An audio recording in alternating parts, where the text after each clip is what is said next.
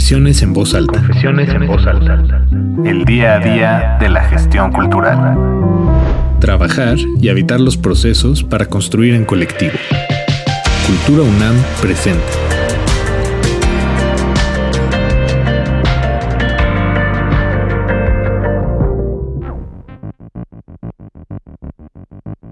Este quinto episodio lo he titulado Los modelos de sostenibilidad o Cómo dejar de vivir en el alambre.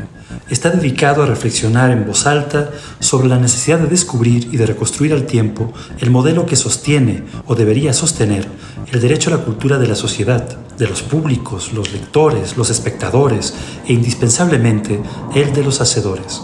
Sobre lo anterior, hablaré desde las leyes, políticas, recursos, oportunidades y estímulos existentes o no, enfocados hacia las, los y les creadores, gestores y las compañías o colectivos integrantes del sector cultural mexicano.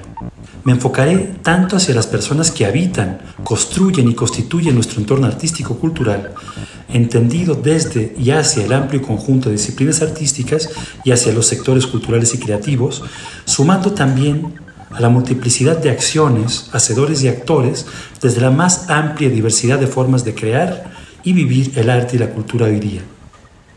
En el episodio pasado me enfoqué en las condiciones laborales en nuestro entorno cultural. Ahora lo haré entonces hacia las condiciones y posibilidades de sostenimiento y creación, pero considero importante recordar la aspiración y necesidad de contar con unas condiciones laborales integrales realmente cubiertas por lo que reitero que las mismas que deben alcanzarse son una remuneración justa por lo trabajado, el cuidado de los derechos de autor, el derecho a la seguridad social y a la salud, así como a una jubilación digna, el contar con procesos de pago formales y cubiertos en tiempo y forma, la existencia de oportunidades y fondos en igualdad de condiciones a través de procesos equitativos, incorporando el diálogo social y las posibilidades de asociación gremial como método fundamental para la elaboración de consensos y la aspiración a una cogobernanza. Todo ello en base no a una idea aspiracionista del bienestar, sino a la recomendación de 1980 relativa a la condición del artista de la UNESCO, aceptada por 180 países, incluyendo México. Debo confesarles que durante la preparación del presente podcast he tenido dudas profundas en relación a cómo, por qué y desde dónde abordar una problemática tan clara y necesaria, pero al tiempo tan fácilmente invisible, por considerarlo todos un lugar común, y al creerla en cierto sentido atendida o también desatendida, según nos haya ido en la villa de las convocatorias y becas. Contamos con apoyos, sí, pero ¿son los suficientes? Son los necesarios, son equitativos, son los que deberíamos tener, para quiénes son, para quiénes deberían ser. Desde el principio que empecé a pensar, investigar y escribir sobre esta problemática, intenté vislumbrar una posible conclusión anticipada para ir estructurando el texto. Decir qué apoyos tenemos, para qué sirven, mencionar qué razones y alcances nos hace falta cubrir y ponerlo en la, mesa del diálogo común, pero en el proceso me encontré ante obstáculos propios y construidos desde el hábito que constantemente me impedían continuar.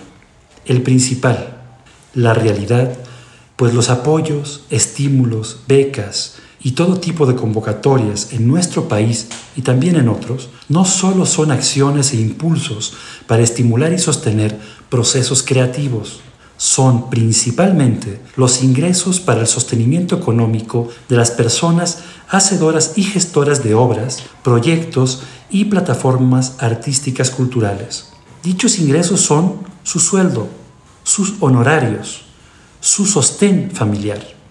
El segundo obstáculo es el estar ante la incapacidad como gremio o entorno cultural para leer y operar nuestro modelo, criticarlo y simultáneamente encontrar los caminos adecuados para modificarlo, hacia un esquema que respete las necesidades disciplinares, los proyectos específicos en procesos de alcance múltiple con opciones justas de participación y equitativos en sus juicios y decisiones.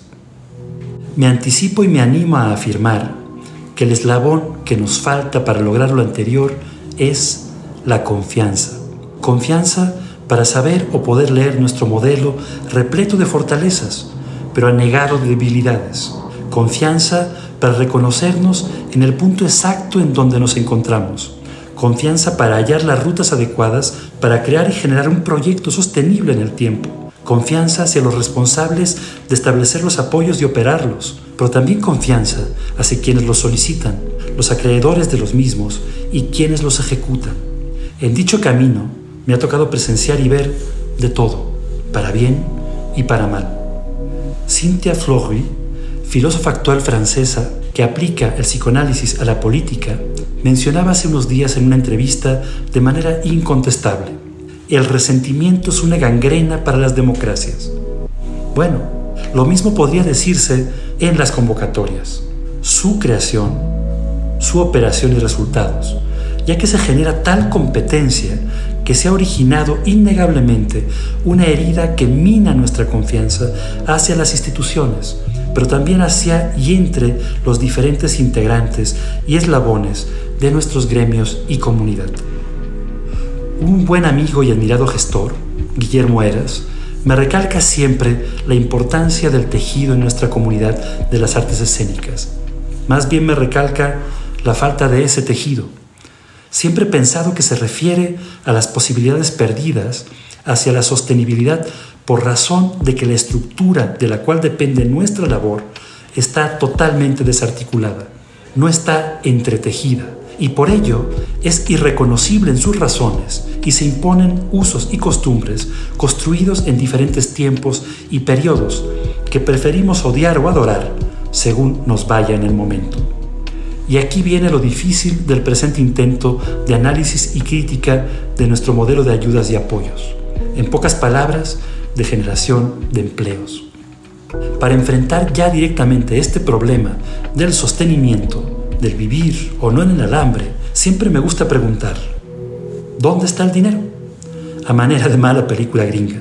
Es innegable que quien aporta el dinero es el dueño del proceso, es quien demarca las condiciones y quien, conscientemente o no, decide el quién, el cómo y el para qué en una situación específica se otorga el apoyo. Existe una verdad también innegable en relación a las diferentes disciplinas o prácticas artístico-creativas en nuestro país. Pocas de ellas tienen una participación del público suficiente para autosostenerse, por lo que el ingreso vía los seguidores, consumidores o fanáticos de las mismas es todavía parcial y minoritario, como perfectamente se puede leer en base a estadísticas que el publica anualmente sobre la asistencia de las familias mexicanas en disciplinas como la danza y el teatro, de las artes escénicas en general, en el estudio anual llamado Modecult. A diferencia de que no ponemos en duda la ineludible inversión en atención, cuidado y recursos necesarios para atender el patrimonio cultural, material o inmaterial, también llamado patrimonio tangible o intangible, un sitio prehispánico, una pieza de un artista visual destacado del siglo XVIII, o la protección de un saber ancestral cuidado por los artesanos de una comunidad en específico, no atendemos de la misma manera, no atendemos de la misma forma a ciertas disciplinas de naturaleza efímera, de lo que se considera patrimonio vivo, expresiones vivas, también heredadas desde nuestros antepasados, como nos recuerda la UNESCO. Entre ellas, las tradiciones orales, las artes del espectáculo, las disciplinas de las artes escénicas de manera integral. Las dejamos muchas veces bastante solas ante las idas y las vueltas del mercado en base a la oferta y la demanda o expensas de poderlas realizar y apreciar solamente por quienes tengan los recursos para hacerlo, lo cual genera todavía una mayor inequidad. Lo anterior nos ofrece un parámetro de realidad, de lo realmente alcanzable o no, de lo realmente realizable o no. Pero intentaré describir un modelo ideal. ¿Cuáles son sus variables, condiciones, alcances, instancias, formatos y presupuestos? Todos estos puntos interaccionan entre sí y se articulan o desarticulan generando vacíos, sobreproducciones o inmovilidad hacia las necesidades y posibilidades de financiación o sostenimiento de un creador, un proceso creativo o hacia la vida de un espacio o de una organización cultural. Para empezar a describir a la distancia esta especie de modelo ideal, considero fundamental mencionar en primer lugar que es necesario desarrollar y contar con un marco de operación cimentado en una estructura que desde lo público abarque marcos legales, fiscales, laborales y de seguridad social, articulando políticas, programas y acciones y presupuestos, siempre con una visión nacional y local al tiempo y con miras hacia lo internacional. Generado lo anterior en un proceso de cogobernanza entre el funcionariado y las diferentes comunidades y gremios. Contando con un marco legal y políticas públicas generadas por consenso, sí es posible construir más allá de los esfuerzos temporales y de corta vida de los gobiernos en turno y avanzar hacia una plataforma y programas de mayor alcance, duración y solidez.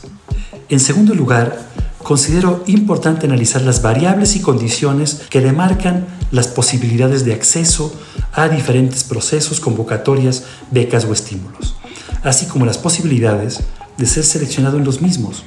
Dichas condiciones son las territoriales, el estado, ciudad o región donde o entre las cuales se desarrollaría el proyecto, las disciplinares, en relación a lo artístico o creativo, al haber algunas de ellas con mayores oportunidades que otras. El ser proyectos que nazcan en procesos individuales o colectivos, lo cual conlleva problemáticas radicalmente diferentes. La experiencia o formación académica y las oportunidades formativas complementarias que en nuestro país son de alcance alto o bajo según la región en donde radiques. La información especializada al alcance para encontrar las diferentes convocatorias locales, regionales, nacionales o internacionales, las vías de difusión o presentación de las creaciones o proyectos artísticos, los públicos reales o posibles y la visibilidad de corto, mediano o largo alcance de las obras y de las trayectorias, así como el mérito artístico y creativo de las, los y les creadores y proyectos. Estas variables y condiciones demarcan claramente posibilidades o no de sostenimiento de un proyecto artístico. Por poner un ejemplo práctico, territorialmente es más fácil lograr la movilidad de un proyecto en la Unión Europea que en nuestra región norteamericana, porque las bolsas comunes entre Canadá, Estados Unidos y México son casi inexistentes, además de que nuestros modelos y posibilidades son realmente dispares y también casi desconocidos entre sí.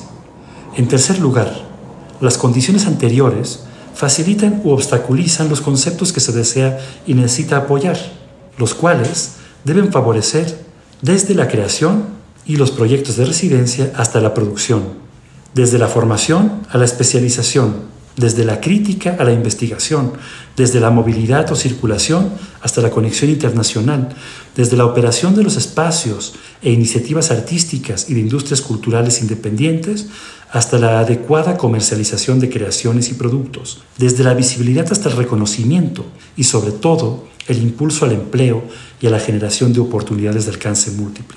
El cuarto punto hacia el describir el modelo ideal es el intento por integrar cada una de las opciones de apoyo o estímulo que son necesarias para la cobertura total de los procesos. Dichos alcances se deben desarrollar desde políticas, proyectos y presupuestos, que podríamos catalogar como acciones directas e indirectas.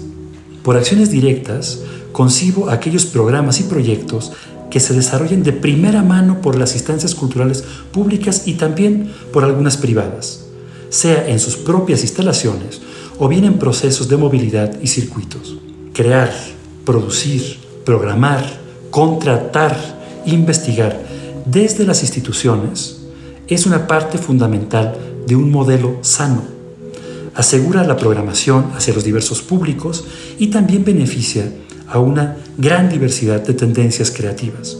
La infraestructura cultural pública es también una franca acción directa la necesaria acción de la descentralización de las instalaciones y de la infraestructura cultural en nuestro país es de obligada justicia en relación al que sí contamos en la capital del país y las capitales de algunos estados con infraestructura de alto nivel, en contra de otras regiones y ciudades que no cuentan con ello. Por acciones indirectas, concibo aquellas que se ofrecen desde las instituciones públicas privadas e independientes como posibilidades de estímulo a través de fondos y convocatorias abiertas a participación y se enfocan hacia la creación, programación, producción, formación, investigación y circulación. Se debe diferenciar y facilitar entre los modelos a ofertar, apoyos o becas, subvenciones, estímulos fiscales, financiamientos, el impulso a la coinversión, préstamos, intercambios, movilidad, visibilidad a través de premios y reconocimientos, así como nuevas formas de ayuda y acompañamiento para organizaciones culturales y creativas con y sin fines de lucro. Los alcances ofertados desde las acciones directas e indirectas deben también generar movilidad y articulación que abarque lo internacional, nacional, regional, estatal y lo local en un sentido de cooperación cultural binacional o multilateral y en una visión que hemos aprendido a llamar como glocal, sumando lo local y lo, y lo global. La necesidad de reconocer y al mismo tiempo articular y vincular las acciones directas y las indirectas podría pensarse como innecesaria, pero en nuestro país, dado nuestro modelo actual, es claro que si los espacios escénicos públicos dejan de producir, dicho hueco será y ha sido ocupado por obras, sea con recursos propios, privados, o sea, generado vía los apoyos indirectos, lo cual ha traído serias consecuencias y transformaciones no deseadas ni acordadas en nuestro modelo actual. El quinto punto tiene un claro destinatario. ¿A quién se apoya o debe apoyarse vía fondos, estímulos y convocatorias? Pues a los especialistas de la diversidad de disciplinas y experiencias artístico-culturales existentes, que incluyen creadores, agrupaciones, compañías, productores, iniciativas, espacios, el sector cultural y creativo a través de las organizaciones con y sin fines de lucro, así como el impulso a las nuevas generaciones particularmente. Es fundamental considerar que indirectamente se apoya realmente también al público, a los espectadores, construyendo un vaso comunicante entre creación y disfrute. La sexta dimensión es la del quién o quiénes son los responsables de apoyar y generar los procesos de becas, estímulos, fondos y convocatorias. Abarca instancias tanto públicas como independientes y como mencioné anteriormente, se deben marcar desde un acuerdo claro de políticas culturales públicas. Los programas, acciones y financiamientos deben realizarse desde las instituciones públicas en sus diferentes niveles, las organizaciones culturales, los fondos privados y al tiempo se debe posibilitar la existencia de procesos de patrocinio y micromecenazgo. Este punto incluye tanto la responsabilidad de lanzar y operar las becas, pero también la enorme complejidad de generar criterios de selección que sean transparentes, respetuosos de las minorías, equitativos, capaces de provocar procesos de calidad y de atención a necesidades y comunidades específicas y que al tiempo que se impulsa el mérito artístico creativo, se logre trabajar en reforzar los caminos para la integración de lo invisibilizado y, lo no representado, desde lo tradicional a lo contemporáneo, conviviendo sin empujarse. Y por último, el séptimo punto pero ni mucho menos el menos importante de este listado de condiciones y variables. ¿Con cuánto recurso económico, con cuánto gasto público se apoya o se debe apoyar? Es uno de los factores clave. Los fondos económicos y así como los incentivos para la generación del mismo, a través de la financiación privada, filantrópica y los nuevos micromecenazgos. ¿Cuántos recursos se destina desde el ámbito público hacia cada una de dichas políticas y acciones? ¿Cuántos recursos se posibilita que se acerque desde el sector privado e independiente? Son preguntas todavía sin respuesta integral. Estos siete puntos anteriores en los que intenté describir un modelo ideal tienen una trampa tendida ante la realidad que vivimos. Pocos países cuentan con un modelo integral, si es que alguno lo tiene, lo cual genera vacíos que al intentar ser compensados desde otras estrategias debilitan la estructura general, sea por las hondas faltas de atención o por los desbalances entre las partes. Se aplica entonces el no jalen que descobijan, pues al no contar con datos precisos sobre quiénes somos, qué necesitamos, que ofrecemos, al no contar con una necesaria y eficiente forma de integrar la información de manera colectiva, transparente, analizable y desarrollada de manera continuada en el tiempo, la desarticulación aparece como constante. Durante el primer semestre del 2022, la International Network for Contemporary Performing Arts desarrolló un encuentro especializado bajo el nombre de Fair Enough, suficientemente justo, donde especialistas analizaron la actualidad de los modelos de financiación hacia las artes y dialogaron a partir de analizar las problemáticas y de ejemplificar las buenas prácticas. En el reporte del encuentro, recientemente hecho público, destaca una de las, sus aseveraciones que cito.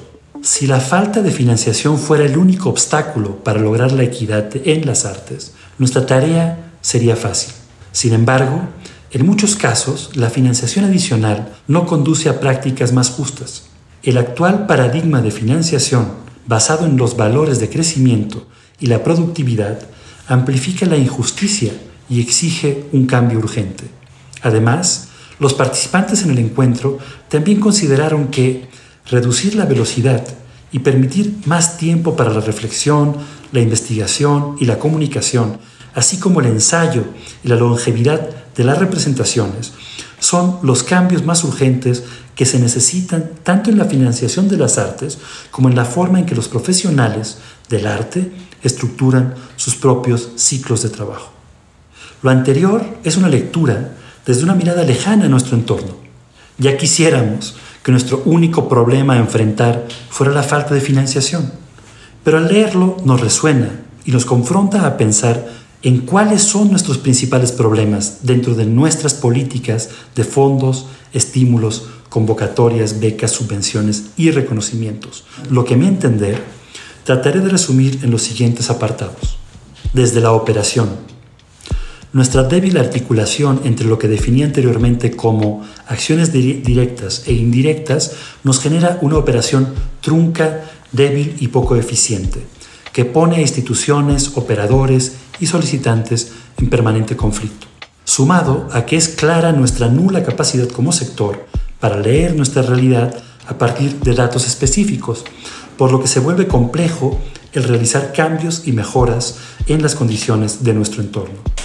Al haberse debilitado la producción institucional en todas las disciplinas, nuestro modelo se ha inclinado con el paso del tiempo hacia que se debe soportar casi todo a través de las convocatorias y los presupuestos ya no alcanzan.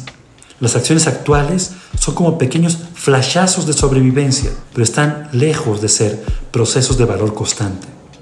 La línea que suma la accesibilidad de participación en las convocatorias, la transparencia en la información, el proceso de selección, la operación de las subvenciones y la rendición de cuentas se ha tornado cuestionable y al tiempo ha generado un esquema de dependencia que se torna en subordinación de las posibilidades creativas hacia los tiempos y formas de financiamiento.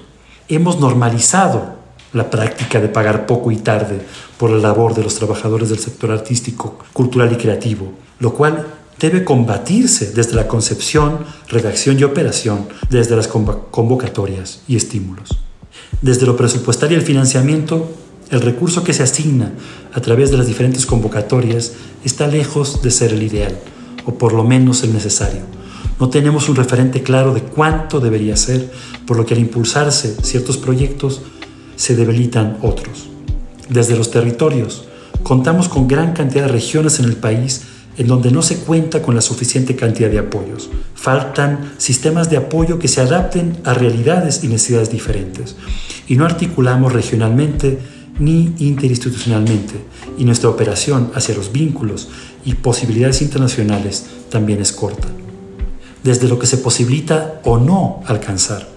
Contamos con más apoyos dirigidos a procesos individuales que a procesos de construcción colectiva, o dirigidos a espacios o iniciativas de los sectores artísticos y creativos. En su mayoría, los estímulos y becas están enfocadas a la creación de obra nueva, no a alargar la vida de las obras o proyectos, porque casi es nula la ayuda a la circulación y la movilidad. Falta apoyo para organizaciones profesionales hacia su operación y su infraestructura. Nos hemos enfocado hacia la creación, pero no hacia los procesos. a las instalaciones y los equipos, así como tampoco lo hemos realizado de manera decidida hacia la continuidad en el tiempo de dichas organizaciones. Las convocatorias se pensaron muchas de ellas a partir de modelos enfocados hacia una disciplina artística en particular. Al ampliarse sus beneficios hacia las otras disciplinas, no responden correctamente a las necesidades de las mismas. Esto ha sucedido particularmente en los estímulos fiscales de EFIARTES. Desde la toma de decisiones, en relación a la construcción de las convocatorias y el aval de las mismas, en muchos casos se ha apostado por involucrar a la comunidad a partir de consejos ciudadanos o de especialistas, lo cual funcionó en un principio, pero considero que actualmente es un modelo rebasado e inconcluso, principalmente porque no hemos sido capaces de sumar la voz articulada de los gremios o comunidades en dichos consejos. En relación a la decisión de jurados y procesos de selección, se acarrean dinámicas que con el tiempo han generado que unos tengan más oportunidad que otros de ser favorecidos, sea por trayectoria, mérito artístico, tendencias, género, entorno y generación. La evaluación y decisiones tomadas entre jurados, que son pares en nuestra disciplina, debe ser analizada y mejorada en la búsqueda del poder asegurar que somos realmente equitativos y justos.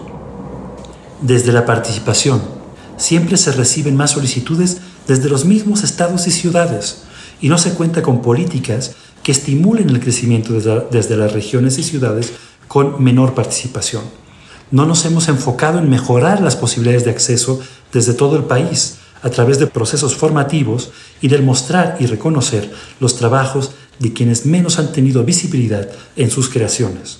La complejidad de los procedimientos ha aumentado convirtiéndose en una nueva barrera para la accesibilidad a los apoyos. Los procesos administrativos cada vez están más enfrascados tanto en cuidar la transparencia como en el responder a controles que benefician la operación de la administración pública, pero no facilitan realmente la operación de los solicitantes o de los seleccionados en las mismas. Y por último, en relación a la participación, nos falta construir una mayor equidad y nuevas rutas de participación que favorezcan sobre todo a las nuevas generaciones. Desde el impulso a la aportación privada y a través de fundaciones. Es claro que nos faltan políticas públicas y marcos legales y fiscales que lo estimulen realmente y que dicha aportación privada a manera de patrocinios o acciones benéficas para la financiación, de lo cultural se incremente. ¿Cómo reconocer cuáles son nuestras urgencias? ¿Cuáles son realmente nuestras políticas hacia el tema? ¿Qué políticas y programas nos hacen falta? Realmente nos hemos preguntado profundamente sobre quién o quiénes deben o necesitan beneficiarse de una convocatoria o estímulo antes de lanzarla. Nos hemos preguntado de manera comprometida sobre el tipo de proyectos y sus alcances antes de construir las convocatorias que hemos desarrollado. Realmente valoramos en su justa medida el aporte que desarrollan los creadores e integrantes de los sectores artístico-culturales al cumplimiento de los derechos culturales para nuestra sociedad. ¿Realmente conocemos y valoramos cuánto debe ser una remuneración justa por el trabajo realizado desde, el sector artístico, cultural y creativo? No puedo dejar de mencionar las reflexiones del especialista en el tema Katja Prasnik, quien en la más reciente publicación de la ITM menciona, el subsidio más generoso de las artes proviene de los propios artistas en forma de trabajo no remunerado. Este estado de cosas se debe a que el arte no se entiende como trabajo, lo que convierte a la obra de arte en una forma de trabajo invisible, sumándole además unas condiciones atípicas, desvalorizadas y desprotegidas me siguen rondando muchas preguntas y dudas. Venimos de épocas lejanas donde la producción y la programación principalmente se desarrollaba en las instancias y sedes de las infraestructuras culturales públicas. No era lo ideal y la transformación hacia un modelo más balanceado fue un deseo largamente anhelado. Pero se podría decir que con el paso del tiempo, dicha transformación ha ido ampliando y debilitando nuestro modelo. Es innegable afirmar que las instancias o espacios independientes han visto crecer su operación y posibilidades a través de acciones propias y también de apoyos institucionales. Pero también es innegable que el aparato institucional público apostó por el reparto de recursos vía fondos, convocatorias o estímulos y al tiempo disminuyó en su producción propia. Dicho accionar es una decisión que hemos adoptado entre todos, y no por consenso, sino por la construcción de un hábito, por lo cual tiene valores, sí, positivos, pero también vacíos claros en su alcance y dudas en los montos necesarios, así como en la equidad y la justicia en los procesos para optar a dichos apoyos. Hace unos días, durante la develación de placa de conclusión de temporada de la obra Pekchun, dirigida por Diego Álvarez Robledo en el Foro Sor Juana, Mariana Gándara no recordaba que una de las razones fundamentales a la hora de hacer y ver teatro es el construir acuerdos. Nos lo recordaba en una obra construida por más de 25 personas entre creativos, elenco y planta técnica, con una duración de casi tres horas en escena, en el que los acuerdos entre nosotras y nosotros, entre las y los hacedores y el público, era demandante y generoso. Pero existió el acuerdo, el compromiso de responsabilidad mutua. Dicha responsabilidad compartida, el tener la valentía de asumir quiénes y de qué son, somos responsables, debe ayudar en la construcción de un tejido reconocible y transitable con procesos equitativos y que no dejen de lado cadenas de valor que al ser truncadas imposibilitan que ciertas comunidades y perfiles de proyectos se beneficien. El presupuesto para lo cultural tiene un alcance finito y se construye a partir de múltiples aportaciones, visibles unas e inciertas otras. Lo que es claro es que dicha política económica hacia lo artístico-cultural, sumado a la aportación que hacen las personas con su participación, sostiene tres razones innegables. El derecho de la sociedad a la cultura, la creación artística y el sostenimiento de les creadores e iniciativas culturales. Esa finitud económica y lo que se apoya o no a través de dichos financiamientos es la gran incógnita a resolver para generar un modelo sostenible, equitativo, que posibilite el bienestar, que sea de amplio alcance y que ayude tanto a la consolidación de creadores como la entrada de las nuevas generaciones. Ante un modelo de estímulos y sostenimiento en un estado tan complejo como el que intenté describir, que debe marcar la posibilidad de la generación de procesos creativos y la vida de los mismos en las condiciones necesarias y justas, es urgente que seamos capaces de bajarnos de la batalla por espacios, becas y apoyos, para detenernos en pensar juntos nuestra forma de operación e imaginar y construir una nueva estructura realmente integrada. Hace unos días, en un taller sobre desarrollo de públicos, nos presentaron como referencia una multicitada frase, que por sobreusada no pierde su valor, atribuida al físico y matemático británico William Thomson Kelvin, quien dijo, lo que no se define no se puede medir, lo que no se mide no se puede mejorar, lo que no se mejora se degrada siempre. En nuestro caso, no solo no somos buenos generando estadísticas de lo que se apoya o de lo que se necesita para ser apoyado, en qué cantidades y hasta qué procesos, sino que también es un hecho que al crear, operar y participar en estímulos, apoyos y becas, sin ser críticos desde todas las partes, hemos generado un modelo en degradación que ha tendido a provocar enfrentamientos y reclamos constantes. Me gusta sacar de contexto ciertas frases porque nos permite abrir nuevas puertas en nuestra reflexión, lo que nos aclara nuestra propia realidad.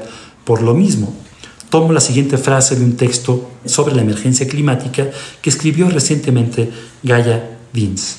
Las migraciones nos salvarán, porque son las migraciones las que nos han convertido en lo que somos. Necesitamos lograr una mejora, una real migración en nuestra práctica en base a estadísticas y datos, pero sobre todo en base al diálogo entre las partes, para interpretar mejor las necesidades, mejorar las formas y transparentar con criterios comunes y equitativos la toma de decisiones. No podemos estar desde todas las partes justificándonos siempre en el yo tengo otros datos, a mí nunca me ha ido bien o a mí nunca me ha ido mal.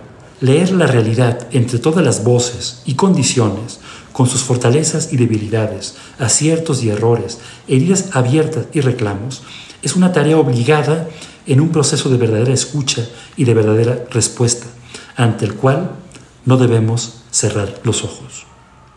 Durante las presentes reflexiones, Me acompañaron las lecturas y conferencias de la filósofa francesa Cinti Fleury, la asistencia a la obra teatral La violación de una actriz de teatro de la dramaturga Carla Zúñiga, así como la escucha obsesiva de la nueva grabación de Benjamin Clementine titulada أنا يخاف بيني